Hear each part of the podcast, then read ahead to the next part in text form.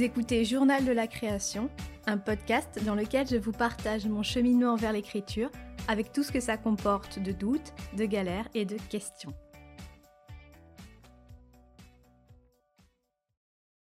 Mardi 13 octobre. La semaine commence tout, tout, tout doucement. Mollement, je dirais même. Hier, j'étais un peu malade, donc euh, j'ai absolument rien fait de ma journée. Euh, je suis restée en pyjama au fond de mon lit, en priant pour que euh, ce qui ressemblait à, un début de bronchite ne s'aggrave pas trop.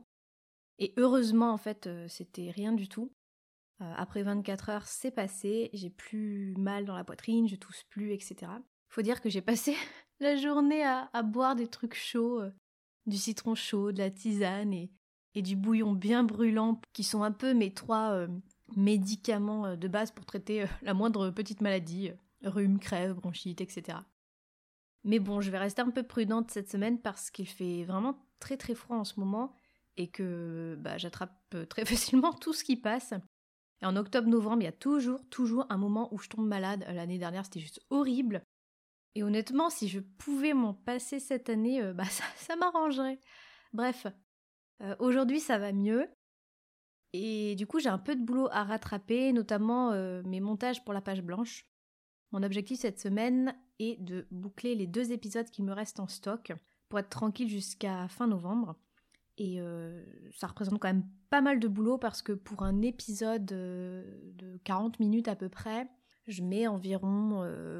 ça dépend de l'épisode en fait. Il y, a certains épisodes qui sont très faciles à monter, d'autres qui sont plus, plus compliqués.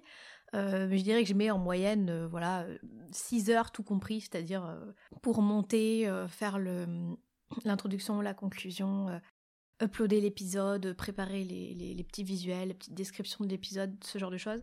Je mets ouais, 6 à 7 heures, je pense tout compris. Je suis pas une, rapide rapide. En même temps, j'essaye d'avoir des montages les plus ciselés possibles, je sais pas comment dire, et je suis assez assez perfectionniste là-dessus, donc euh, bon bref, du coup ça me prend pas mal de temps.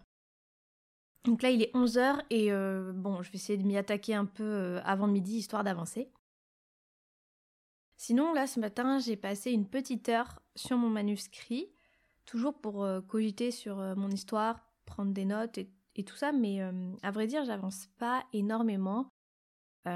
j'ai plusieurs problèmes ou blocages qui s'imposent à moi. Et euh, quand j'essaye de comprendre la nature de ces blocages, je me rends compte qu'ils sont en fait euh, permanents, ces blocages, et qu'à chaque nouveau projet, euh, bah, je vais y être confrontée d'une manière ou d'une autre, à des degrés divers. Donc un de mes problèmes, en tout cas celui auquel je dois faire face en ce moment, c'est que j'ai énormément de mal à faire des choix. Ce qui est bizarre, c'est que dans la vie de tous les jours, je suis pas particulièrement quelqu'un d'indécis.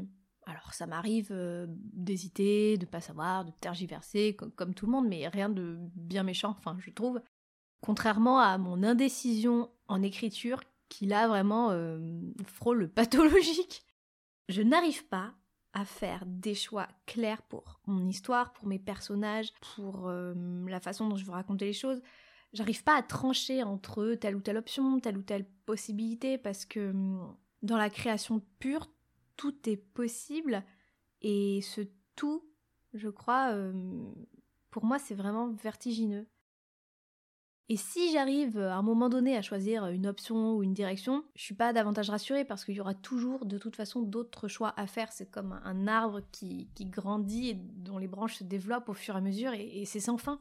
Et forcément, je doute toujours. Est-ce que je suis en train de faire le bon choix? Est-ce qu'il n'y aurait pas une meilleure façon de faire? Est-ce que ce choix est logique, cohérent, pertinent, intéressant? Alors, ces choix, ça concerne euh, parfois des éléments très simples et très basiques de, l'histoire, euh, à propos des éléments familiaux, par exemple, puisque j'essaye d'écrire euh, une histoire familiale. Est-ce que tel ou tel parent est mort ou vivant? Quelles sont les relations entre les différents membres de la famille? Est-ce que mon personnage principal est elle-même dans une relation amoureuse?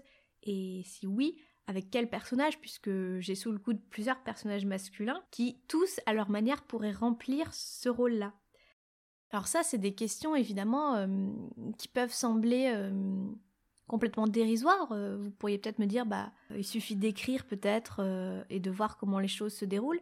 Mais encore une fois, je suis incapable d'écrire complètement à l'aveugle si j'ai pas certains éléments clés de psychologie ou de backstory. Et en même temps, je, une partie de moi refuse de, faire ces choix. Et je ne vous parle pas, évidemment, parce que là c'est encore pire, euh, des choix de narration. Est-ce que je dois écrire au présent ou au passé? Est-ce qu'une première personne serait plus appropriée? Est-ce qu'il est pertinent de bâtir le texte à partir de flashbacks? Ce genre de choses. Ça, c'est donc le pire parce que pour moi, la structure et la manière dont une histoire est racontée, c'est limite le plus important. C'est ça qui peut, je trouve, donner toute sa sève et, toute son originalité au texte. Et trouver la bonne façon de raconter cette histoire, c'est à chaque fois une sorte de défi que je me mets, mais euh, c'est un sacré programme. Pour certains, c'est une évidence absolue, comme pour le, choix d'histoire ou de personnage, mais pour moi, c'est jamais, jamais le cas. Quand je regarde mes différents textes, euh, à chaque fois, je trouve une manière spécifique euh, de raconter cette histoire. Donc, j'ai déjà écrit des textes au présent, d'autres à l'imparfait passé simple. Euh, j'ai déjà écrit à la première ou à la troisième personne. Euh, mon, style, enfin ce que je pense être un début de style, ne, ne va pas se dégager dans ce genre de choix de narration, parce qu'à chaque fois je suis capable d'en changer. Donc voilà, aucune évidence pour moi en écriture et c'est assez, assez frustrant. Avec cette histoire de choix, je peux pas m'empêcher de penser à cette fameuse citation d'André Gide vous savez qu'on vous resserre en salade et en dessert dans tous les livres ou les blogs de développement personnel, à savoir choisir, c'est renoncer. C'est exactement ça. Mais enfin quand même, euh, en repensant à, cette citation et euh, connaissant un peu, euh, un peu Gide, qui est un de mes auteurs classiques préférés, j'ai pas pu m'empêcher de me demander si cette phrase n'était pas légèrement sortie de son contexte et réemployé euh, voilà, dans le, milieu du, développement personnel pour vous expliquer à quel point euh, l'indécision est un frein à votre vie. parce qu'en fait, Gide, c'est pas vraiment le genre de gars à vous donner des conseils sur votre épanouissement personnel.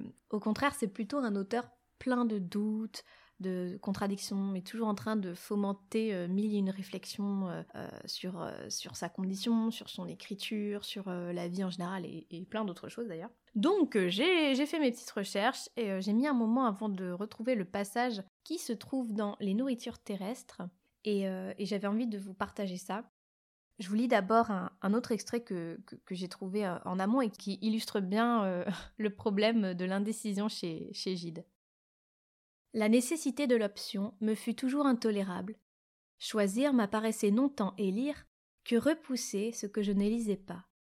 Si je faisais ceci, cela m'en devenait aussitôt regrettable, et je restais souvent sans plus oser rien faire, éperdument et comme les bras toujours ouverts, de peur, si je les refermais pour la prise, de n'avoir saisi qu'une chose.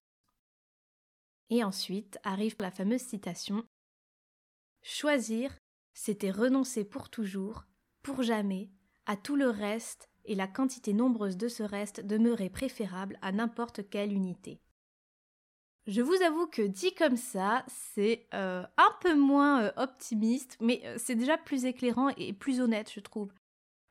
parce que là, finalement, Gide avoue bien que choisir, c'est renoncer, mais il y a quand même l'aveu d'une certaine angoisse, je trouve, liée à ce renoncement, et je suis pas persuadée en lisant son texte qu'il accepte lui-même de renoncer, puisque le reste euh, lui semble toujours préférable à n'importe quel autre choix, parce que le choix c'est quelque chose euh, d'unique et d'immuable. Bref, voilà, c'était pour l'analyse euh, littéraire. je, je pense pas que ça serve à grand chose, mais j'aime bien un petit peu aller au fond des choses. Et là, il se trouve que finalement, les extraits que, je viens de vous lire, pour moi, sont plus parlants et, paradoxalement plus réconfortants que euh, toutes, les, euh, toutes les choses toutes faites qu'on trouve justement euh, en développement personnel et qui, moi, en général, ne me parlent pas du tout. Je préfère l'honnêteté de, de, l'hésitation et la vérité de, l'angoisse de l'écrivain que des phrases toutes faites qui sont beaucoup plus faciles à dire qu'à mettre en application. Bref, pour être honnête avec vous, j'ai quand même euh, un peu honte de me poser toutes ces questions que je reconnais comme étant euh, assez stupides. Et, hum, et, ce qui me procure ce sentiment de honte, c'est l'impression que peu d'écrivains font face autant que ça à ce problème de choix. Mais après tout, qu'est-ce que j'en sais hein euh, Bien sûr, pour certains, ce sera toujours évident, mais j'espère que pour d'autres, c'est un peu plus compliqué que ça. En tout cas, si j'essaye de creuser la question, de comprendre cette peur du choix, je pense que c'est lié à deux choses. Tout d'abord, évidemment, le manque de confiance en soi et dans la légitimité ou, la pertinence des choix qu'on peut faire. Et si j'ai pas trop ce souci-là dans ma vie quotidienne, c'est que j'ai plutôt confiance en moi d'une manière générale, en tout cas euh, de, plus en plus. Mais alors pour ce qui est de l'écriture, je suis encore assez fragile et mon estime de moi-même en tant qu'écrivain est toujours branlante et il suffit d'un rien pour la faire vaciller. Et clairement, ce manque de confiance m'empêche d'avancer de manière euh, nette et assurée.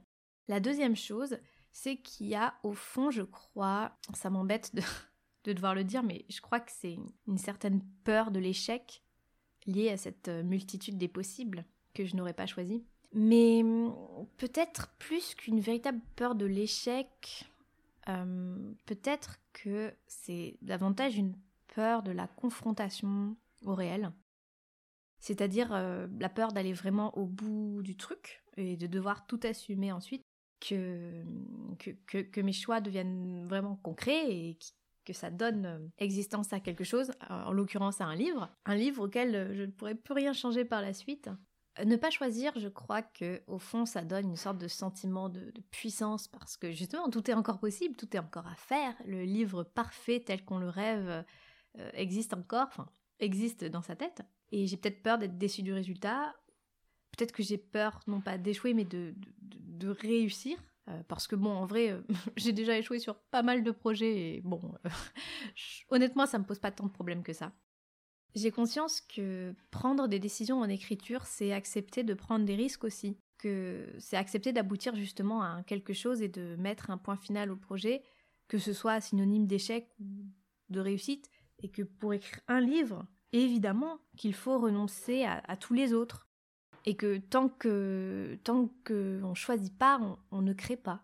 On reste euh, sur le seuil de la porte entr'ouverte, à regarder euh, par l'entrebâillement ce qui pourrait se passer dans cette histoire euh, qu'on a dans la tête mais qu'on n'écrit pas. C'est voir toutes ces perfections possibles et se rassurer parce qu'elles sont encore là. Mais c'est pas de l'écriture ça, et c'est pas de la création non plus. De dire ça à voix haute, ça me fait vraiment un coup là.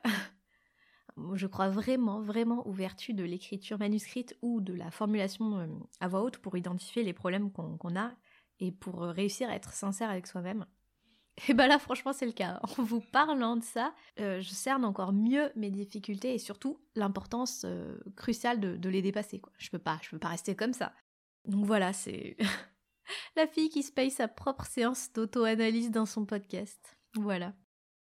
Bon, mais je crois que j'avais de toute façon vraiment besoin de parler de ça, de, m'exprimer sur ce sujet-là parce que ça m'a un peu plombé ces derniers jours. Et le simple fait d'en avoir parlé, en fait, je me sens déjà un peu mieux et surtout, ça me donne envie de me remettre tout de suite au travail et de, bah, d'arrêter ça, de balayer toutes ces hésitations parce que vraiment, je veux aboutir à quelque chose et je veux mettre euh, un point final à ce bouquin. C'est une certitude.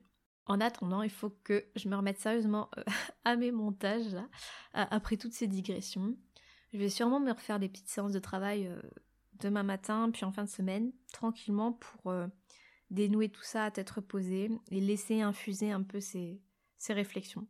En général, je sais que quand je commence à mettre le doigt sur des, problèmes très concrets, que je les formule, un ou deux jours après, il y a un truc qui se passe, un, petit déclic ou ce genre de choses. Donc J'espère que ça va être le cas euh, là aussi.